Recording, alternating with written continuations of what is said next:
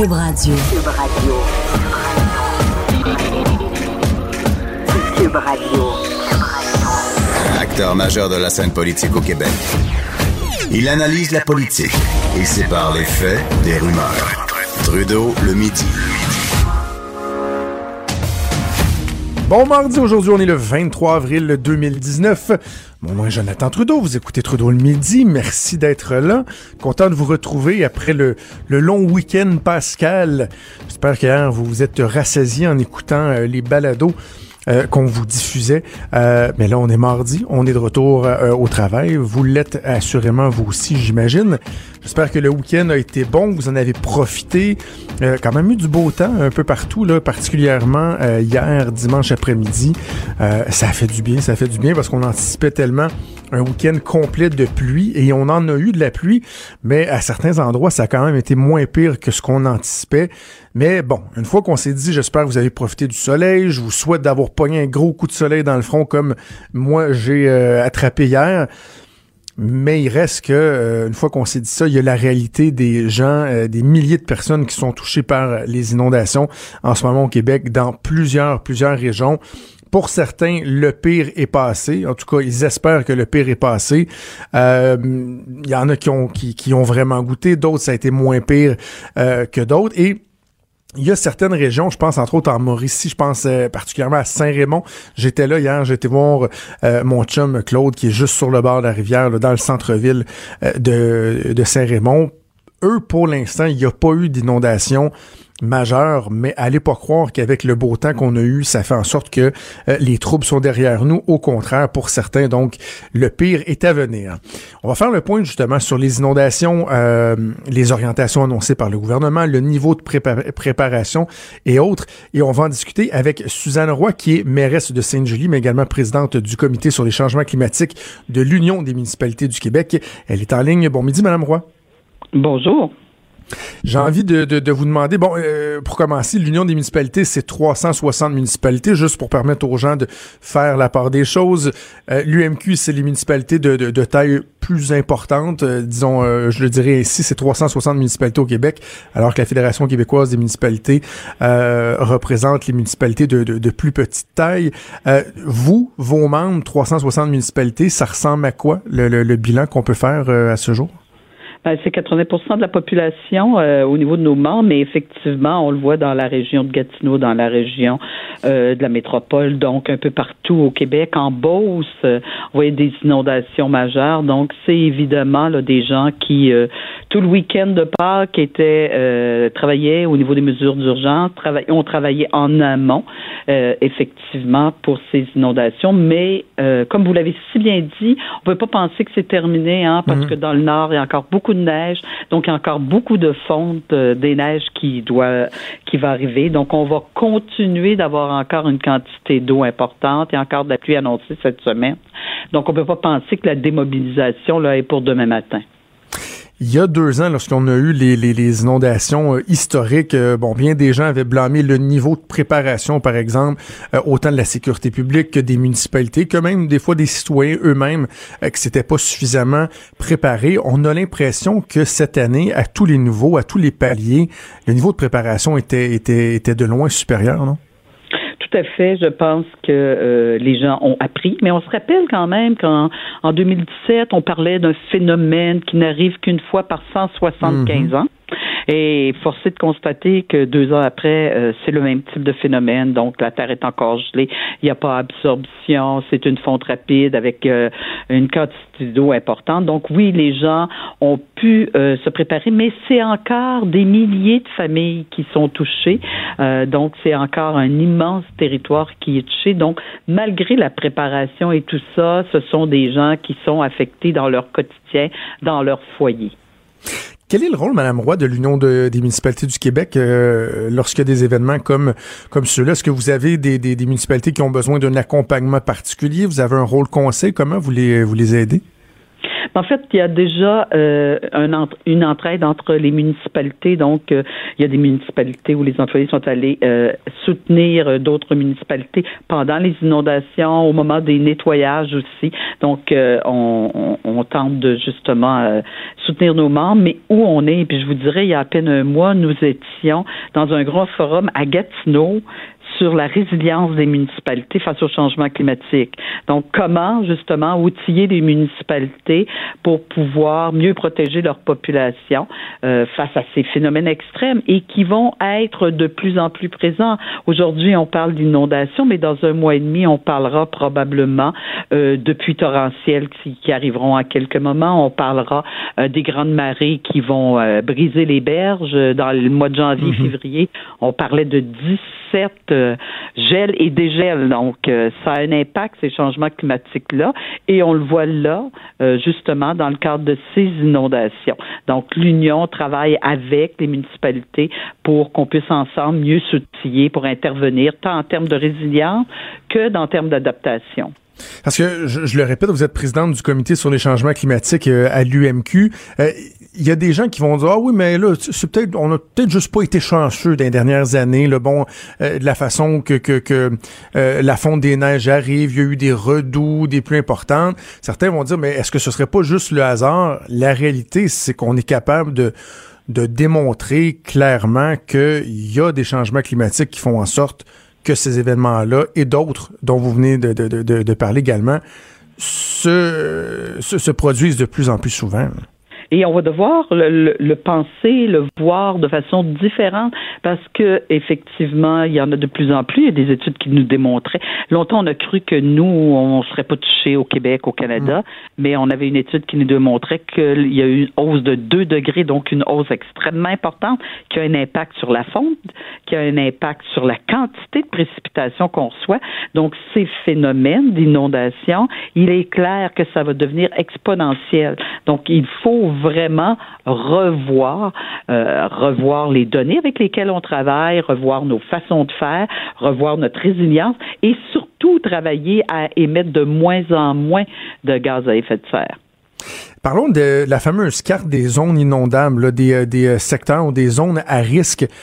Donnez-nous leur juste là-dessus, parce que là, on entend, bon, elle, elle est pas à jour, elle est pas complétée. Est-ce qu'il y a eu un certain laxisme à ce niveau-là? Ben, il y avait des, des, données qui existaient dans les schémas d'aménagement et tout ça. Et, vraiment, en 2017, là, les gens ont dit on va faire une revision complète parce que on, on, on on inscrit les zones inondables par année. Hein. On dit c'est de 0-20 ans, du 20 mhm. ans à 100 ans, mais force est de constater que c'est des données du passé. Hein, parce que c'est dans les 20 dernières années ou dans les 100 dernières années. Donc, avec les changements climatiques, il faut revoir la façon euh, dont on fait nos cartes, il faut revoir la façon dont on calcule la crue des eaux, parce que ça donne un faux sentiment de sécurité quand on dit aux gens euh, zone 20 ans, 100 ans, les gens disent oh, j'ai une chance dans les 80 prochaines années de me faire inonder, mais c'est pas ce que ça veut dire dans les faits et on le voit là malheureusement dans les jours qui viennent de passer. Alors, il y a des gens qui nous disent nous on a jamais été inondés dans les 100 dernières années, mais ils vont peut-être l'être dans les 3, 4, 5, 10 prochaines années. Donc, euh, oui, on refait les cartes actuellement. Euh, il y a eu des mandats qui sont donnés. On, on retravaille en parlant de crue des eaux euh, avec des, des, dangers qui sont minimum, moyen, supérieurs pour pouvoir vraiment travailler en amont comme les gens l'ont fait, étaient beaucoup mieux préparés cette année aux inondations qu'en 2017, malgré le fait que ça touche des milliers de personnes encore. Et ce, à qui revient la responsabilité de mettre à jour ces cartes-là? Ben, en fait, euh, ce sont les municipalités. Dans le cas de la communauté métropolitaine de Montréal, c'est la communauté métropolitaine qui remet à jour. On les inclut dans nos schémas. Et ça doit se faire aussi avec le gouvernement du Québec, hein, parce que ça doit être fait de la même façon, avec les mêmes barèmes de calcul partout au Québec. On ne peut pas avoir d'un côté d'une rivière une façon de calculer, de l'autre une autre façon. Et évidemment, euh, tout, tout le bassin hydrique, ça n'arrête pas dans une région, ça n'arrête même pas au Québec, ça n'arrête même pas euh, au niveau d'une province. Alors ça aussi, euh, on doit en tenir compte dans la façon de calculer les risques. Et là, il y a le gouvernement qui déjà euh, a ouvert le jeu sur les mesures à mettre en place euh, pour les secteurs qui sont euh, victimes d'inondations à répétition. On semble vouloir fixer une limite. Là. On dit, bon, on va vous aider jusqu'à concurrence de 100 000 lorsqu'il y aura des, des, des événements successifs. Mais par contre, rendu aux 100 000 le gouvernement qui va vous aider à vous relocaliser jusqu'à hauteur de 200 000 euh, Votre avis, l'avis de l'Union des municipalités du Québec sur cette volonté gouvernementale? Mais il n'est pas inintéressant de pouvoir offrir de l'aide aux gens qui voudraient en plus euh, quitter ce secteur-là, parce qu'il y a des gens là qui qui vivent là euh, à Rigaud là pour une deuxième fois en deux ans. Mhm. Donc, euh, il n'est pas inintéressant de pouvoir offrir cette aide. À quelle hauteur? Comment ça peut se faire? Comment on peut aider les gens à aller ailleurs pour pouvoir s'installer? Mais je pense que tout ça est à regarder en considérant toujours que c'est pas juste une maison qu'on déménage. Hein? C'est une famille, c'est un enfant qui va à l'école, c'est un centre de la petite enfant, ce sont des gens qui sont installés là depuis 30, 40 ou 50 ans. Alors, c'est sûr que euh, d'offrir une possibilité de plus je pense que ça ne peut qu'aider, mais il faut voir comment tout ça peut se traduire dans un programme qui tiendra aussi en compte que ce sont avec des humains que l'on travaille. Est-ce que pour vous, c'est important de laisser le choix aux gens, c'est-à-dire que le gouvernement euh, oblige pas nécessairement les gens euh, à déménager, à moins que, bon, il y, a un risque important pour la sécurité, mais euh, qu'on puisse dire à, des personnes, ben écoutez, si justement il y a un attachement qui est particulier, il y a un enracinement qui fait en sorte que vous voulez pas être localisé, ben c'est votre choix mais en même temps, vous devrez comprendre qu'il y a une limite à la capacité de payer des contribuables du gouvernement. Ben, je pense que c'est ce qu'il faut tenir compte, hein, justement, quel est le risque réel, euh, le fait qu'il y ait des programmes pour soutenir, qu'il y ait des mesures qui soient mises en place, des digues pour aider justement à ce qu'il y ait moins euh, d'inondations, qu'il y ait de la résilience même au niveau de ces maisons-là, parce qu'on peut reconstruire ou corriger euh, et que la maison soit mieux protégée, ou dans certains cas où la nécessité peut amener un déménagement, que ces options-là doivent tous être sur la table, je pense, pour qu'on trouve des solutions, parce que le phénomène d'aujourd'hui va euh, devenir euh, amplifié dans les années à venir, parce que on ne peut pas penser que c'est le fruit du hasard, puis qu'on a été juste malchanceux dans les deux dernières années. Ce sont des phénomènes auxquels on doit faire face et on doit prendre des mesures pour y faire face. Il y a beaucoup de gens qui réagissent en se disant ouais mais là bon euh, tu sais monsieur un tel madame une telle qui se plaint là par exemple dans les médias ben il y avait juste à pas se construire aux abords d'une rivière, par exemple, euh, est-ce que euh, est-ce qu'on erre en blâmant directement les gens et qu'on ne devrait pas, à certains égards, Mme Roy, poser des questions sur des choix qui ont été faits par des municipalités, euh, le, gouvernement des municipalités qui ont laissé, parce qu'il y, a des permis qui sont octroyés, il y a des zones qui sont déterminées comme étant bon du développement résidentiel c'est pas directement le le, le, le, le propriétaire d'une maison qui est avisé. Il y a des gens qui ont pris des décisions aussi. Là je pense que collectivement, on travaillait avec des données. On travaillait avec des données où il y a des gens qui en, en vivaient pas d'inondation, étaient dans une zone de 20, 100 ans et ils vivaient pas. Il y a des chalets qui aujourd'hui sont devenus des résidences principales. Alors les gens ont travaillé, je pense, de bonne foi. Personne n'est allé s'installer tout près en disant je vais me faire inonder puis je vais aller chercher de l'argent au gouvernement. C'est des compensations. Hein? Il n'y a pas personne qui, qui améliore son sort avec les compensations suite à une inondation. Il n'y a pas de villes qui ont fait ça en se on va se donner du trouble, on va rentrer en mesure d'urgence. Je pense que les gens l'ont fait avec les connaissances qu'on avait, les connaissances euh, de notre système hydrique à ce moment-là, avec ce qu'était l'environnement à ce moment-là. Mais aujourd'hui, forcé de constater qu'on doit regarder vers l'avenir. Ce n'est plus la même façon. On ne peut plus penser que les phénomènes du passé, ça va être la même chose. Donc, tant au niveau des gouvernements, des villes que des citoyens, on doit envisager maintenant l'avenir de façon différente. Bon, on continue à penser aux gens qui sont touchés par ça. Moi, Madame Roy, je pense beaucoup, là, c'est, peut-être parce que j'ai des gens dans mon entourage qui le vivent. Euh, j'en suis davantage témoin peut-être, mais je pense à la pression psychologique que les, les, les gens vivent. Tu parce que oui, il y a, bon, il y a, une, certaine fatigue, il y a une question financière, mais je pense euh, à, ceux qui craignent encore le pire, ceux qui sont dedans depuis quelques jours, qui se demandent comment ils vont s'en sortir. Tu collectivement, dans certaines villes en ce moment, euh, la santé psychologique des gens gens, là, c'est, c'est pas évident. Là. Il y a une pression qui est incroyable, il y a une détresse. Il faut penser à ça aussi. Hein. Et vous avez tellement raison, parce que là, ils sont dans l'action. Là, là ils, ils ont tenté de sauver les biens et tout ça.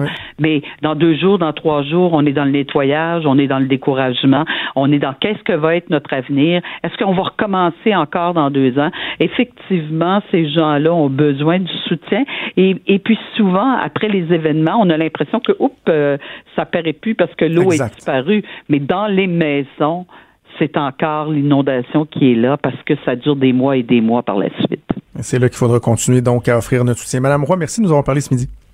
Ben, ça me fait plaisir. Bonne journée. Merci beaucoup, Suzanne Roy, présidente du Comité sur les changements climatiques de l'Union des municipalités du Québec. Cube Radio. Cube Radio, autrement dit. Trudeau, le midi. C'est une discussion qui est fort intéressante. Hein? Savoir, euh, par exemple, le niveau d'indemnisation que le gouvernement devra offrir. Euh, je, le répète là parce que c'est quand même assez technique. Le gouvernement dit on, on met le compteur à zéro là, parce que bon, on, annonce une nouvelle intention du gouvernement. On, ce sera pas rétroactif, donc on met le compteur à zéro à partir de cette année. Et le gouvernement va venir en aide, va adopter des décrets lorsqu'il y aura des inondations dans certains secteurs.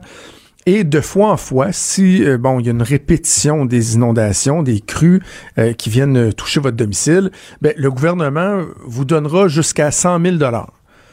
Une fois, ça va peut-être être 15, l'autre fois 35. Il y en a qui disent, ça va être 50.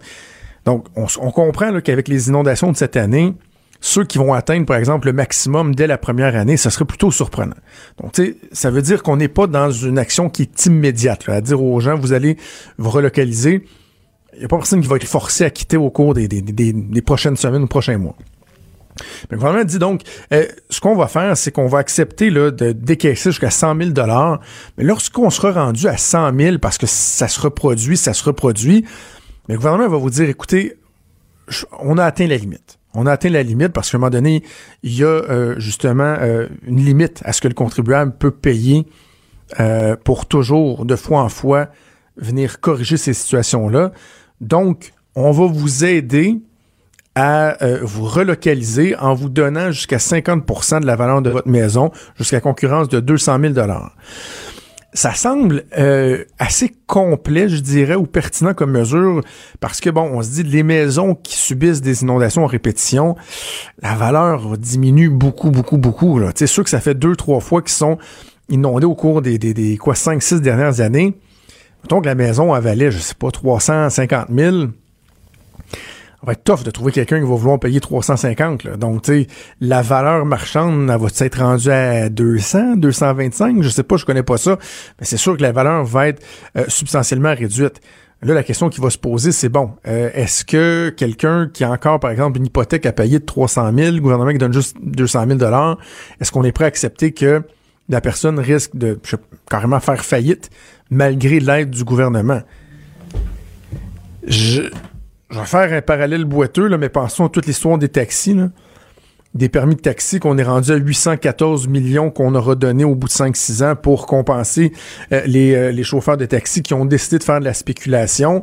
Euh, certains ont couru un risque important, alors que pour ce qui est des inondations, même si bien des gens vont dire, comme je dis à Mme Roy tantôt, bah, c'est à eux autres de pas se construire là. Il y a beaucoup de personnes qui ont acheté, qui se sont construits, puis qui se faisaient dire ben, toi, ici, là, t'es dans un milieu qui est à risque d'être inondé une fois aux 100 ans, ou une fois aux 50 ans, pas une fois aux 3 ans. Tu sais, encore une fois, je parle de, de, mon chum de Saint-Raymond. Lui, quand il a acheté sa bâtisse, là, il y a 20 ans de ça, ça faisait 20 ans qu'il n'y avait pas eu d'inondation, que la rivière à Saint-Raymond n'était pas sortie de son lit. C'est quand même 20 ans, là. Et là, ça fait quatre fois que ça arrive au cours, quoi, des, je pense, des, des dix dernières années. Donc, le portrait de la situation est pas le même. Donc, oui, je pense que l'objectif du gouvernement est louable, mais en même temps, euh, peut-être devrions-nous garder en tête qu'il pourra y avoir des, cas particuliers qui ne seront pas la majorité, mais des cas particuliers. Bref, je pense que malgré le fait que certains disent est-ce que c'est le bon moment déjà de parler de ça? On est dedans, on est dans les inondations. Il y a des gens qui ont les deux pieds dans l'eau encore. Est-ce que c'est le bon moment déjà de parler de la limite de notre capacité de payer? Ben, je pense que la réponse à cette question-là, c'est oui. Il faut pas que ce soit notre, le, notre point euh, central de la discussion parce que d'abord et avant tout, il faut aider les gens qui, dans l'immédiat, ont besoin d'aide. Mais je pense que contrairement à ce que certains peuvent croire de dire, ben écoutez, est-ce que c'est est-ce que c'est euh, est-ce qu'il n'y a pas un manque de sensibilité du gouvernement à déjà dire ben là on vous aide, mais vous savez à un moment donné il y aura des limites à notre capacité à vous aider? Non, non parce que je pense que c'est bien fait, c'est fait de façon euh, empathique, euh, le ton est, juste, mais en même temps vous savez quoi? J'ai l'impression qu'il y a des gens qui sont soulagés. Parce que j'en parlais donc en fin d'entrevue avec Mme Roy, c'est pas évident au niveau psychologique, le stress que les gens doivent endurer, euh, l'angoisse, les craintes qui viennent avec ça. Est-ce que ça va arriver à nouveau? Ces gens-là, en plus, il y a des traumatismes qui s'installent. Imagine, ça veut dire qu'à chaque printemps ou quand il y a un redout en hiver, que le niveau de la rivière monte un peu. Je parlais avec quelqu'un qui a été inondé puis qui me disait, euh, à un moment donné, il y a quelques semaines, il y avait eu, bon, euh, euh, d'importantes précipitations au niveau de la rivière avait monté, puis tout de suite la pression, la, pression, la, personne sentait que sa pression montait, la patate, elle se faisait aller. Moi, personnellement, je le comprends bien. Pour avoir été victime d'un très important dégât d'eau qui n'était pas euh, dû à une inondation, mais un bris, euh, ça fait trois ans et de façon régulière, même plusieurs fois par semaine, il y a des petits réflexes qui se sont installés. Il se passe telle, telle, telle affaire. Oups, il arrive quoi si on a un dégât d'eau? en rêver la nuit carrément. Il y a des traumatismes qui s'installent. Donc, peut-être qu'il y a des gens euh, qui seront carrément soulagés de savoir que le gouvernement, à un moment donné, pourrait dire, ben, regardez, on va vous donner un coup de main, on va vous euh, relocaliser. Bon. Inondation, changement climatique. Le lien, il est là. Bon, certains diront, ah ouais, c'est vraiment là, si évident que ça? J'ai envie de vous dire que oui. On regarde la façon que les, les saisons se, se, se comportent. On a comme deux grosses saisons, un hiver hâtif, un printemps tardif, mais un réchauffement des températures qui est soudain. Et je regardé à quel point la, neige a fondu rapidement, là. Je sais pas vous, mais moi, sur mon terrain, j'avais encore des bancs de neige de facilement 10-15 pieds devant la maison où la neige avait été soufflée, là il y a euh, même pas dix jours de ça, puis là, j'ai à peu près trois spots de neige sur le terrain. Tout a fondu. Donc, bref, oui, il y, a, les changements climatiques. Justement, parlant de changements climatiques, hier, c'était le jour de la Terre. Et là, j'ai trouvé ça assez particulier de voir, euh, entre autres, Manon Massé, qui est au jour de la Terre, puis de façon... Euh, c'était pas une attaque directe, mais comme euh, déplorer le fait que François Legault n'était pas là avec les jeunes qui faisaient une chaîne humaine autour de l'Assemblée nationale. Je pense qu'il était une coupe de mille, là. Faisait une chaîne humaine pour dire Ah, gouvernement, vous devez agir. Monsieur Legault, vous devez agir. Ah ouais, mais tu sais, le premier ministre, là, il avait pas le temps d'aller tourner en rond, là. Ronron petit patapon avec euh, avec les jeunes à l'Assemblée nationale parce qu'en fin de semaine, il y avait des, des bottes de Robert, les deux pieds dans la flotte pour aller voir les gens sur le terrain et concrètement voir qu'est-ce que le gouvernement peut faire, euh, écouter les gens, servir des fois de paratonnerre. Là, les gens ont besoin d'évacuer certaines frustrations, puis ont quelqu'un du gouvernement, puis ils vont en profiter. En plus, c'est le premier ministre qui est là. Moi, il dit, moi, ma façon de penser. Le premier ministre, il était dans l'action concrète hier. Et de voir comment les impacts qui sont vécus par les citoyens, euh, c'est concret. Là. Les gens sont chez eux, le vivent, sont inondés, la détresse, j'en parlais un instant qu'est-ce que le gouvernement peut faire pour les aider? Est-ce que c'était la place du premier ministre ou d'un ministre du gouvernement d'aller euh, tourner en rond là, en, chantant des petites chansons autour de l'Assemblée nationale avec des gens un peu rêveurs qui demandent au gouvernement de, se dépêcher à agir alors que le gouvernement est dans l'action. Le Québec fait belle figure en matière de lutte au changement climatique. Je trouve ça particulier. Moi, personnellement, les, les 4-5 000 jeunes qui étaient autour de l'Assemblée nationale, Savez-vous quoi, les amis? Je vous aurais trouvé pas mal plus utile en train de vider des sous-sols inondés ou de mettre du, euh, sable dans des poches de sable que de faire la ronde autour de l'Assemblée nationale. C'est cute, là. C'est beau, là. C'est vertueux, là. Ah, sauvons la planète. Mais vous auriez pu aussi aller dans des milieux qui sont inondés, qui sont frappé, entre autres, à cause des impacts des changements climatiques, dire, regardez, nous, on va aller sur le terrain, on va aider nos concitoyens, nos concitoyennes, mais on veut passer le message qu'il faut agir. Moi, je trouve ça pas plus efficace que vos, petites marches autour de l'Assemblée nationale, pour célébrer euh, Maman la Terre. Et parlant de changement climatique, euh, il y a les médecins qui ont J'ai ça pas loin. Un groupe de médecins, euh, c'est l'Association canadienne des médecins pour l'environnement, qui est allé quand même d'une affirmation euh, pas piqué des verres ce matin. Il y a 20 000 personnes d'ici 50 ans qui vont mourir directement des changements climatiques. Je sais pas comment on arrive à ce chiffre-là. Je trouve c'est euh, en, en, passant quand je dis 20 000 personnes, c'est pas c'est pas dans le monde c'est chez nous au Canada. 20 000 personnes d'ici 50 ans qui vont mourir directement des changements climatiques. Je, je, je, serais curieux de voir comment on, en arrive à un tel résultat. Là, que de manière assez précise, on dise il y a 20 000 personnes qui vont mourir. Là, là, on parle de recrudescence de la maladie de Lyme, par exemple, de l'asthme et tout. Donc, on est vraiment capable de dire, bon, dans les gens qui vont mourir de la maladie de Lyme, de l'asthme, etc., etc., puis les autres, euh, les autres trucs qu'on a énumérés, euh, il y a telle proportion que ça va être directement à cause des changements climatiques. Voyons. je trouve que c'est un peu euh, c'est un peu alarmiste. C'est quand on fait des trucs de même qu'on finit par perdre les gens, je trouve. Parce que, tu sais, ce qui se passe là, les inondations, je trouve que c'est très concret. Ça démontre aux gens, regardez, les changements climatiques, ça a des impacts importants. Il faut contribuer, il faut aider, il faut changer nos façons de faire. Euh, je trouve ça, ça parle plus aux gens que de dire, oh, regardez là, 20 000 personnes qui vont mourir d'ici 50 ans au Canada à cause des changements climatiques. Comme les gens font comme, bah, on décroche un peu. On décroche un peu, l'alarmisme.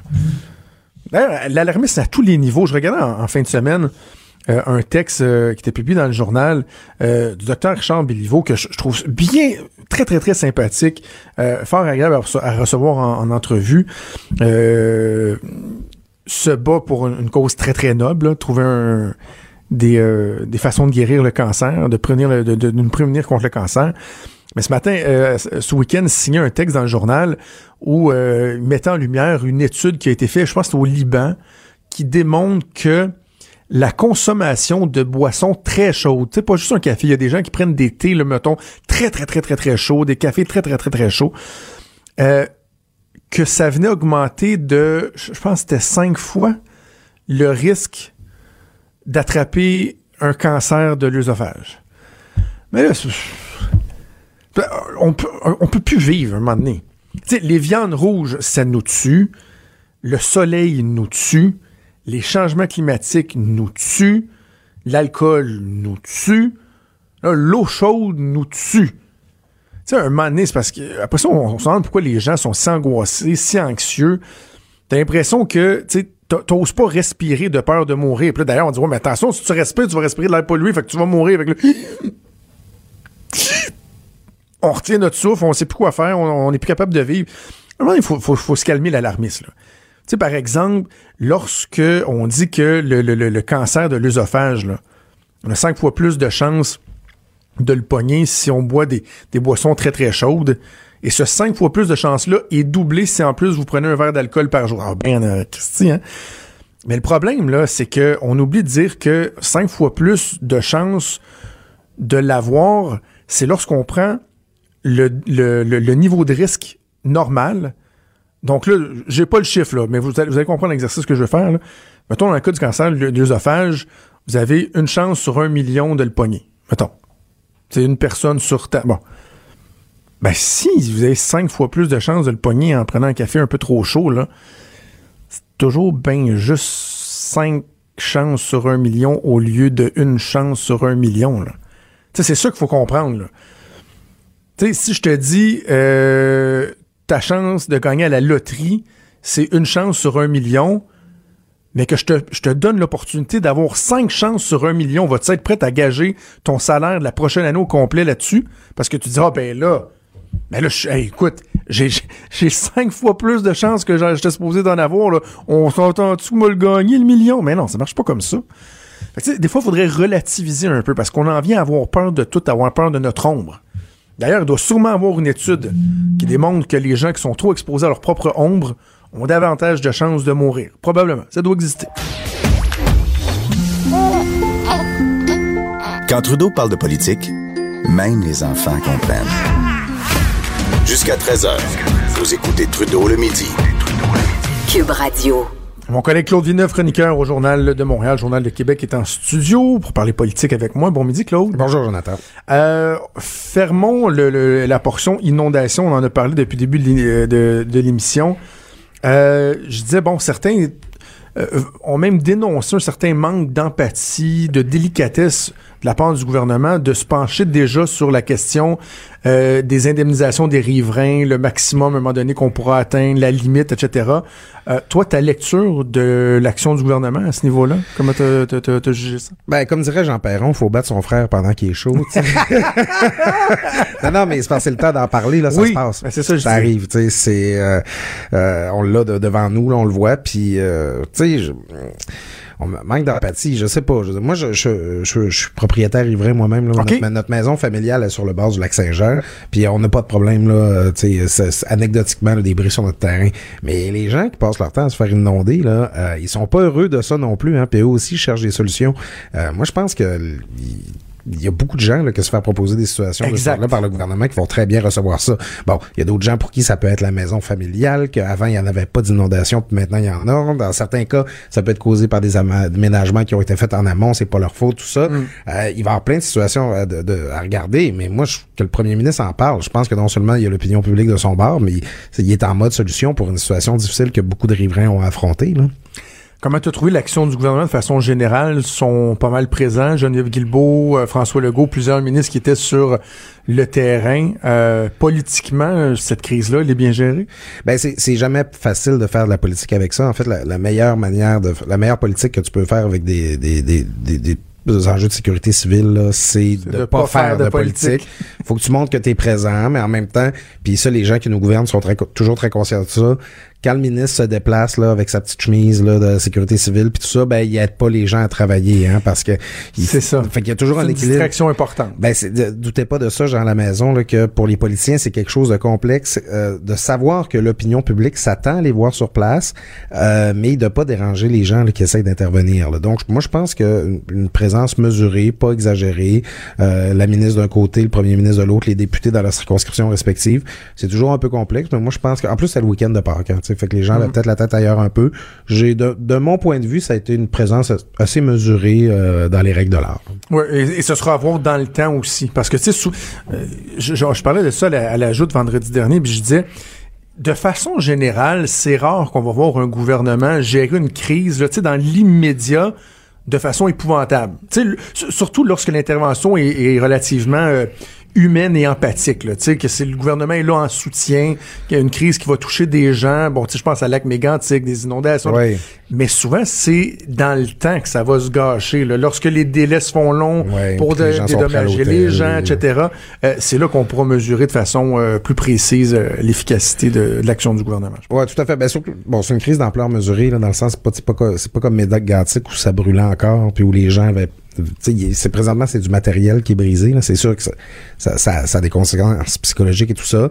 Euh, donc le gouvernement est présent, mais justement, là, c'est qu'il faut que. C'est quand les caméras sont éteintes, qu'est-ce qui se passe? Hein? c'est souvent là que le test Tu T'es revenu dans une chronique euh, ce week-end sur euh, la nomination de Guy Leblanc, le nouveau grand patron d'Investissement Québec. Et moi, je dois t'avouer que j'ai eu un peu de difficulté avec le narratif qui a émergé de cette histoire-là sur euh, le fait que ce soit une nomination politique, euh, une nomination partisane. Les gens disent oh, euh, c'est un chum, c'est un chum. La CAQ dénonçait ça quand, quand c'était les libéraux. Mais moi, cette nomination-là, même si on peut remettre certaines choses en question, la rémunération, que c'est correct de souligner que c'est son ami, etc., qu'on garde ça en tête. Pour moi, c'est pas un chum proche du parti quelqu'un à qui on avait un, un IOU, là, tu sais, je t'en dois une, ou euh, pas euh, cadeau pour service rendu, à qui on a donné une belle job pour laquelle il était même pas qualifié. Ce gars-là répond en tout point aux prérequis pour être à la tête d'Investissement Québec. Et en même temps, ben, il sait qu'il y a une, proximité de pensée avec le, ministre du Développement économique. Est-ce que vraiment euh, il y, a quelque chose de pas correct dans ce qui a été fait par la CAQ? Ben, c'est pas anodin de garder en tête aussi que Pierre Fitzgibbon est un, le ministre de tutelle d'investissement Québec là, qui a procédé à la nomination et est un, peu un néophyte en politique. Là. Ça fait mm. pas longtemps qu'il est là. C'est pas quelqu'un qui a une grosse historique. Là. Pas je, je vois pas en lui quelqu'un qui se promène avec des valises pleines d'argent. Non, non, non, non, non, vraiment pas. en fait, la, la distinction que j'ai essayé d'amener dans ma chronique à moi, c'est que c'est ça, il y a une différence entre une nomination politique et une nomination partisane. Il y a des postes qui sont pourvus par le gouvernement. C'est sa prérogative de choisir qui va les occuper parce qu'il a le droit et c'est souhaitable qu'il puisse choisir des gens qui partagent ses orientations. La CAQ est arrivée, ils ont un programme Investissement Québec, c'est important dans leur stratégie pour euh, leur espèce de nationalisme économique. Euh, François Legault, en quelque part, n'a jamais caché qu'il politiserait Investissement Québec. Il veut l'utiliser pour conduire sa politique. Ben oui. ça va de soi. Ça, c'est une nomination politique. Il y a aussi des nominations partisanes. Justement, ça, tu le vois, c'est quand, euh, puis ce qui n'est pas le cas de Guy Leblanc, là, des gens sans aucune compétence sont nommés régisseurs à la, la régie des écoles des courses et des jeux, à la régie du bâtiment. de la CEPAC, ben, des organismes dont on parle peu. Puis... Tu te rappelleras aussi là, de Bodic Jérôme Forget qui parlait là, de ses nominations à, à, la Société immobilière du Québec. C'est des pas bons. C'est des pas bons. C'est pas prestigieux. ça ne m'intéresse pas. Je m'ennuie de Jean Lapierre quand on, quand on parle d'affaires comme ça. On aurait plaisir avec lui. Mais c'est ça, c'est pas la même chose là, dans le cas de Guy Leblanc. L'affaire, par contre, puis moi, c'est le point que j'amène, c'est que quand la CAQ était dans l'opposition avec Éric Kerr, mm. elle ne se privait pas pour faire disparaître la distinction entre nomination politique et nomination partisane. C'est pour ça que, moi, M. Leblanc, j'ai pas de raison de penser qu'il passe sa place, là, au contraire, il y a une longue feuille de route, puis justement, Pierre Fitzgibbon, il le connaît, puis il connaît ses états de service, puis il a confiance en lui, c'est parfait, il a le droit. Mais que, que la CAQ ne vienne pas s'étonner par contre, après ça, que on l'accuse de, de, de s'adonner une nomination partisane alors qu'elle n'a jamais fait la distinction entre le deux, les deux types de hmm. nomination. Donc, c'est un peu l'élastique qui lui revient en face. C'est évident que les partis, ils tiennent pas le même discours quand ils sont dans l'opposition, quand ils sont au gouvernement. Mais voyons-y peut-être justement un enseignement pour les gens qui sont dans l'opposition présentement et qui espèrent être au gouvernement un jour, ce que vous allez dire va vous revenir sur le nez à un moment donné. Ça, tôt ou tard, tous les partis au pouvoir se retrouvent confrontés à ce qu'ils disaient quand ils étaient dans l'opposition. Penses-tu que ça va changer? Ah, je, suis tellement, naïf, euh, pas sûr. Pas sûr que les libéraux vont dire, puis les, partis québécois et Québec solidaire vont dire, on va faire attention euh, à ce qu'on va dire. En tout cas, c'est pas les signaux qui nous envoient, là, parce que justement, de la façon dont on a beurré euh, François Legault et Pierre Fitzgibbon euh, à la période de questions jeudi dernier. C'était tout azimut. Là. Un chum, c'était un chum. Puis vraiment comme si c'était un gros financier du parti qu'on avait nommé. J'ai pas l'impression qu'ils vont s'amender. Hein. Mais la CAQ s'est un peu mis dans une situation difficile avec bon le fait qu'on avait embauché une, une firme de chercheurs de tête pour identifier des gens. Puis il semble, bon, selon des sources, que euh, M. Leblanc n'était pas dans les premiers choix, mais on comprend qu'il était probablement sur la liste. Ça, c'est un premier élément qui dérange. Puis la, la rémunération là, qui, qui, est très élevée, plus élevée que le prédécesseur, mais on comprend aussi que ça va être fonction des résultats que 50 au résultat. Ouais, c'est ça que, que, M. Leblanc va aller chercher. Donc, c'est correct. Mais c'est sûr que euh, ça, ça paraît pas super bien pour la CAQ, mais c'est ça, les oppositions, ils se sont fait plaisir. Puis t'as vu la situation un peu bizarre là, où François, où euh, Pascal Bérubé est allé très, très agressivement vers euh, François Legault, qui a un peu évoqué François Legault, leur amitié personnelle, leur historique pour demander François, à Pascal Bérubé de s'amender. Pascal Bérubé qui s'est excusé vendredi. C'est un peu bizarre. Sur les ondes de cube, dans l'émission d'Antoine. Tout à fait. Alors, on sent que même les oppositions, c'est comme s'ils avaient pas réfléchi là, elles-mêmes. Là. Ils, ils ont foncé dans le tas et euh, finalement, ben, à la fin, tout le monde paraît un peu mal dans tout ça. J'étais en chambre quand ça s'est produit, ça, et le non-verbal de François Legault, là, pas juste devant la caméra qui, qui, avait été heurté par la question de Bérubé. Après ça, quand il se rassoyait, on voyait que vraiment, euh, vraiment, ça, ça le dérangeait. Ça, ça l'a dérangé, mais je veux t'entendre un mot sur le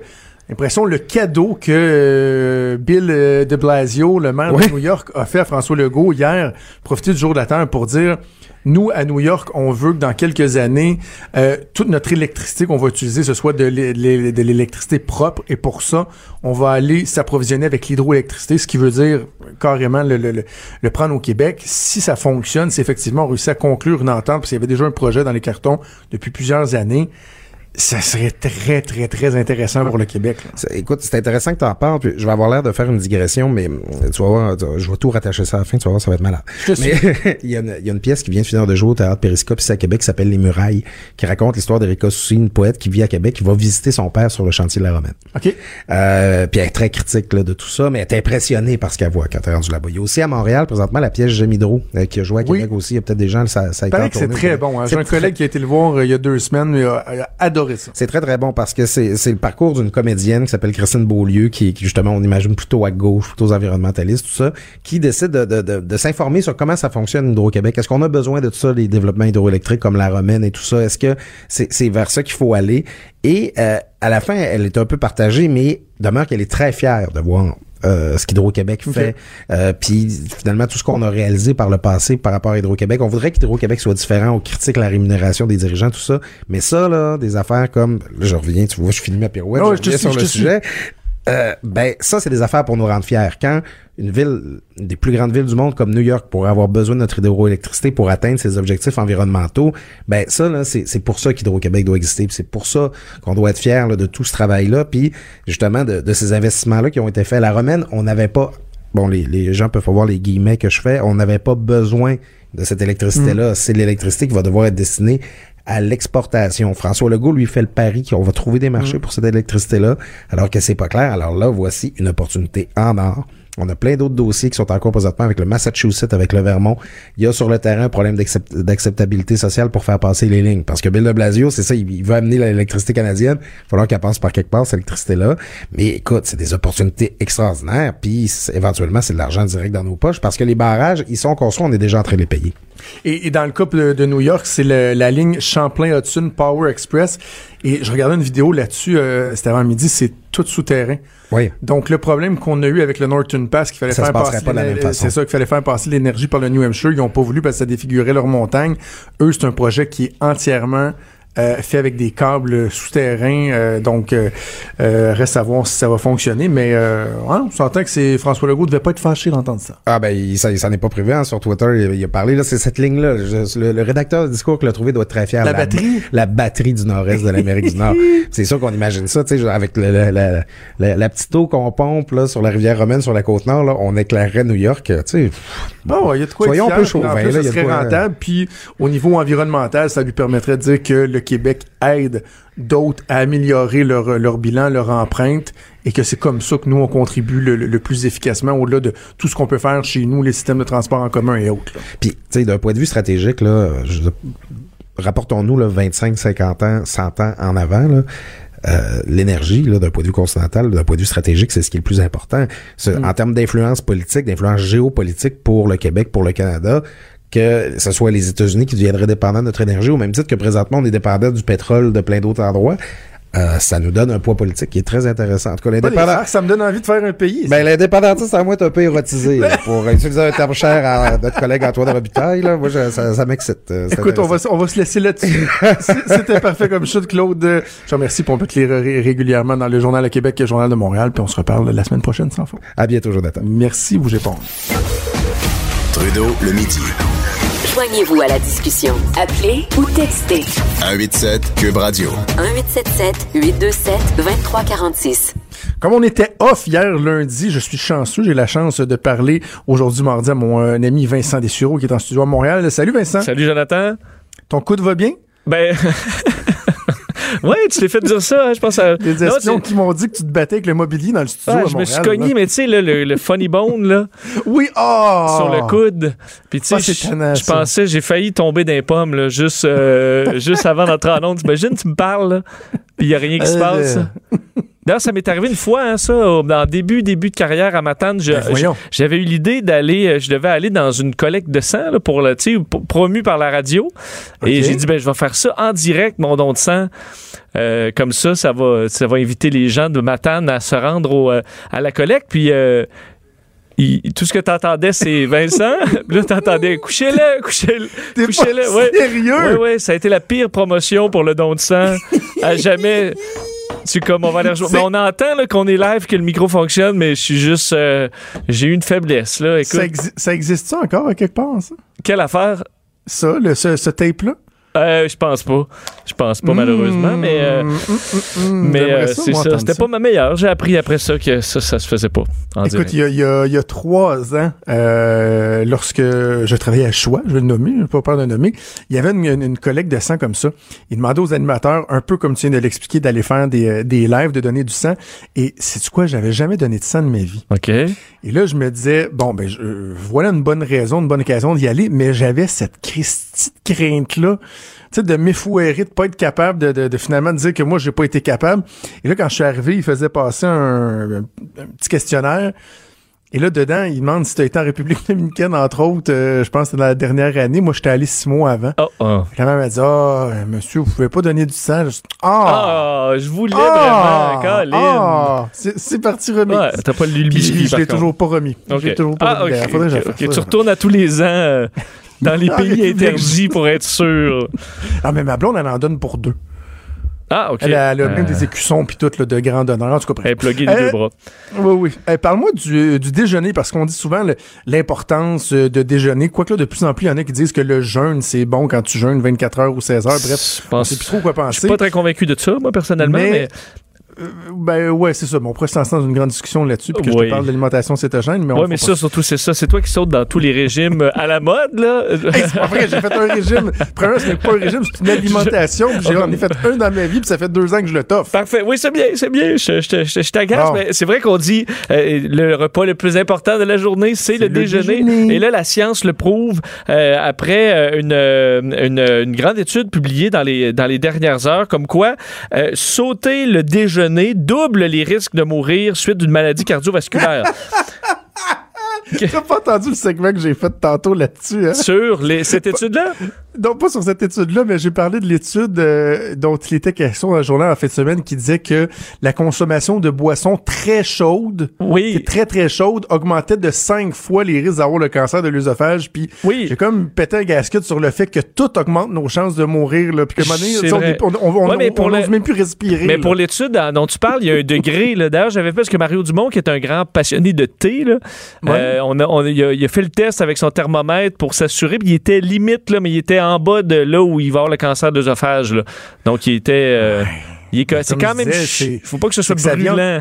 ça vient augmenter l'occurrence de 5 fois, mais si tu as une chance sur 100 000 de le pogner, Ben, c'est toujours bien juste oui, 5 t'as chances raison. sur 100 000. Là, sauf que là, je comprends que le cancer de l'œsophage, c'est un petit peu plus rarissime, mais maladie cardiovasculaire, euh, Oui, oui. c'est- quand même une. Surtout que les, les gens qui, selon le, le- c- cette étude-là, euh, disaient ne jamais déjeuner avec 87% plus de chances de mourir d'une maladie cardiovasculaire, quand même une des raisons les plus Mmh. probables de mourir. Mais euh, c'est pas seulement le fait de pas déjeuner, c'est que euh, souvent les gens qui déjeunent pas ont en général un, mode de vie un petit peu Ben, c'est moins euh, idéal. là. Donc, euh, ils mangent plus tard dans la journée, ils ont un taux plus élevé de mauvais chol- cholestérol, il y a une pression artérielle qui se retrouve plus, ils retrouvent plus élevée, ont des toutes sortes de fringales dans le courant de la journée. Alors, c'est pas souvent ceux qui ont les meilleures Fume au habitudes. lieu de déjeuner, déjeune pas parce qu'ils ont trop bu la veille. fait un, que, café puis une bonne cigarette. hein. J'ai longtemps fait- déjeuné de même. Ah ouais, ouais, ça, ça Oui. Fait une haleine pour la journée. Ah, c'est épouvantable. Et euh, donc, euh, c'est ça d'ailleurs, les, ceux, qui font ça souvent fument davantage, ont des, euh, Oui, peu plus c'est de consommation d'alcool. Alors bref, c'est pas un- exactement cause à effet, mais ça rappelle que le, le- le prendre le temps de bien déjeuner, généralement, va vous garder plus stable pour le reste de la journée. Absolument. Euh, Parle-moi des Volvo en Europe euh, qui se jasent entre elles. Oui, j'ai trouvé le, le- le- le fait, le nouveau concept de Volvo vraiment intéressant, c'est que, en fait, ça, ça existait déjà pour un modèle depuis 2016, et là, ce sera pour toutes les Volvo à travers l'Europe, euh, tous les modèles 2020. C'est-à-dire que les, les voitures vont se parler entre elles. Donc, si toi, par exemple, tu es sur l'autoroute, en- évidemment en Europe, et ta voiture ressent qu'il y a du, euh, de la glace, parce qu'il y a évidemment, tu as déjà l'alarme dans le tableau Ah, de bord qui dit ça. que c'est glissant, mais ça va avertir les Volvo dans les deux sens de la route dans le secteur où tu es pour aviser que y a une zone qui va être euh, qui va être glissante. Donc plutôt que réagir sur le coup comme avec ton antipatinage, mais ça permet à la voiture de t'avertir qu'il y a une période de glace, un peu comme Waze, mais le fait avec des avertissements d'humains. Mais là, c'est la voiture qui le fait automatiquement. Ou si toi, tu allumes tes, euh, tes phares, tes hazards, là, les clignotants, euh, donc pour signaler généralement un danger ou tu es dans une tempête de neige, ben, dès que tu déclenches tes clignotants, ça va avertir les Volvo qui sont euh, des, des deux côtés sur une certaine distance pour les aviser d'un danger. Puis je trouvais ça, honnêtement, l'idée c'est très bien pensé, c'est simple, c'est efficace, c'est pas trop intrusif. Alors, euh, ce sera dans, de, de série à partir de cette année. Euh, OK, donc euh, route glissante, euh, possibilité d'accident, etc. Est-ce qu'il y a d'autres éléments comme ça que la- les Volvo peuvent se Tu veux dire les policiers? Non. Ah, bah, comme ça, là. Non, je- non, non, non. Les Non? policiers, non, euh, seront pas là. Euh, seront pas. Parce que ça, Waze, on va se le dire, c'est assez. euh, Ben, moi, je, assez moi ça. je suis une victime. Là. Tu sais, Moi, je ne l'alimente pas parce que je me dis les policiers sont là pour une bonne raison. Oh, come mais on. je, non, je l'alimente. Non, parce que au nombre d'épais, moi qui fais beaucoup de routes, je fais la 20 euh, toutes les fins, toutes les Oui. semaines. euh, je veux dire, je veux que les épais se fassent pogner. Là, puis j'en ai vu. Si j'ai souvent la quelques fois par année le plaisir là, de me faire dépasser par un abruti là, puis que quelques minutes après Ouais. il est arrêté. Surtout que pour vrai là, sur la 20 par exemple, là, faut que tu roules quasiment plus que 130 pour te faire arrêter là. Ouais, 120, Euh, 125, il n'y a pas de problème. C'est ça. Donc, euh, je me dis. Donc, je l'alimente pas, mais je prends. Tu sais, le message, il est là, je le prends. Tu comprends? je Ok, suis ok, un. non, je non, suis passif. Je dois, je dois avouer que je suis comme ça, mais moi, c'est parce que j'aime pas ça. t'es trop euh, vache. jouer avec mon téléphone pour signaler le. Ouais, mais ça se fait maintenant police, vocalement, là, tu comprends? Ah, OK. Bon. Hey, Parle-moi de Netflix qui causerait peut-être, et, et ça, euh, j'ai aucune difficulté à le croire, là, une baisse de natalité. Oui, ben, c'est une histoire qui, euh, qui fait débat là, depuis quelques jours, parce que le Wall Street Journal a sorti un, un gros dossier sur le fait que selon leurs analyses et un sondage là, qui a été fait pour eux, euh, les, euh, en fait, Netflix serait responsable du taux de, de la baisse du taux de natalité en- aux États-Unis à ce point-là, parce que les jeunes, euh, selon le sondage, les, 30 les 18 à 38 ans, euh, 40, presque 40% disaient qu'ils avaient déjà euh, refusé le- le- une relation sexuelle au profit d'un service de streaming. Donc, euh, évidemment, celui qui domine étant euh, Netflix. Donc, c'est-à-dire, tu sais, bon, on- soit on fait l'amour ou on écoute un autre épisode euh, de je sais pas quoi, là. Ben, on va écouter un autre épisode, tu comprends? Euh, l- Attends, de faire le choix sciemment de, de préférer Netflix à la chose. C'est pour ça que c'est que le dossier du, du, du Wall Street Journal, qui se voulait vraiment très sérieux, a été tourné un peu en ridicule là, dans les, dans les dernières heures parce qu'entre autres, il donne, euh, il donne des exemples un peu, euh, un peu trop grossiers, là, comme étant un peu comme si tous les millennials, il donne un exemple, un, un jeune, un jeune homme qui travaille dans une business en ligne et qui là est sur, euh, et c'est avec sa femme, puis là, je- sais, ils ont le- un peu le, sont tiraillés, là, est-ce qu'ils écoutent un autre épisode de Shit's Creek ou euh, euh, où, euh, où ils vont au lit, où euh, on disait aussi des gens à Singapour là, qui écoutaient Black Earth Rising, d'une série sur le, génocide au Rwanda, et qui, qui ont décidé de pas avoir de sexe après. Là. Mais comme si... Mais tu sais... Faut Parce que parce qu'il y a une différence entre penser que euh, l'internet, la diffusion, le streaming et tout ça fait en sorte que les gens sont moins portés à- au rapprochement, car- pas, pas juste les relations sexuelles, là, carrément les rapprochements, parce qu'on passe beaucoup de temps devant notre caméra. Euh, donc ça, moi je le crois, mais de penser que les gens devant le choix entre avoir une relation sexuelle, écouter Netflix, disent moi préféré Netflix. En tout cas, moi Ben, je sais que je dirais ça juste une fois à ma blonde. Là. Ouais, mais c'est surtout ça, que c'est aussi, faut pas faire le lien entre natalité et le sexe. euh, ce qui, je veux dire, on s'entend, tu fais pas, je n'aurai pas d'enfant parce que finalement euh, Game of Thrones c'est trop bon, là. Je comprends que c'est pas sur Netflix, mais. Les, jeunes peuvent avoir moins de relations sexuelles sans que ça touche nécessairement le taux de natalité. Il y a ce qu'on appelle la contraception. Je pense qu'ils apprennent ça jeunes. Alors le lien était peut-être un peu trop facile pour, euh, euh, surtout que c'est en baisse le taux de natalité depuis longtemps. Alors c'est pas uniquement une affaire de Netflix. D'ailleurs ils ont nié derrière ça, ils ont dit même notre la meilleure programmation euh, pourrait pas avoir influencé le taux de natalité. Salut. On t'écoute à toi. Merci Vincent, on se reparle vendredi. Il y a Antoine Robitaille qui s'en vient. Nous, on se reparle demain à midi. Bonne journée. Cube Radio.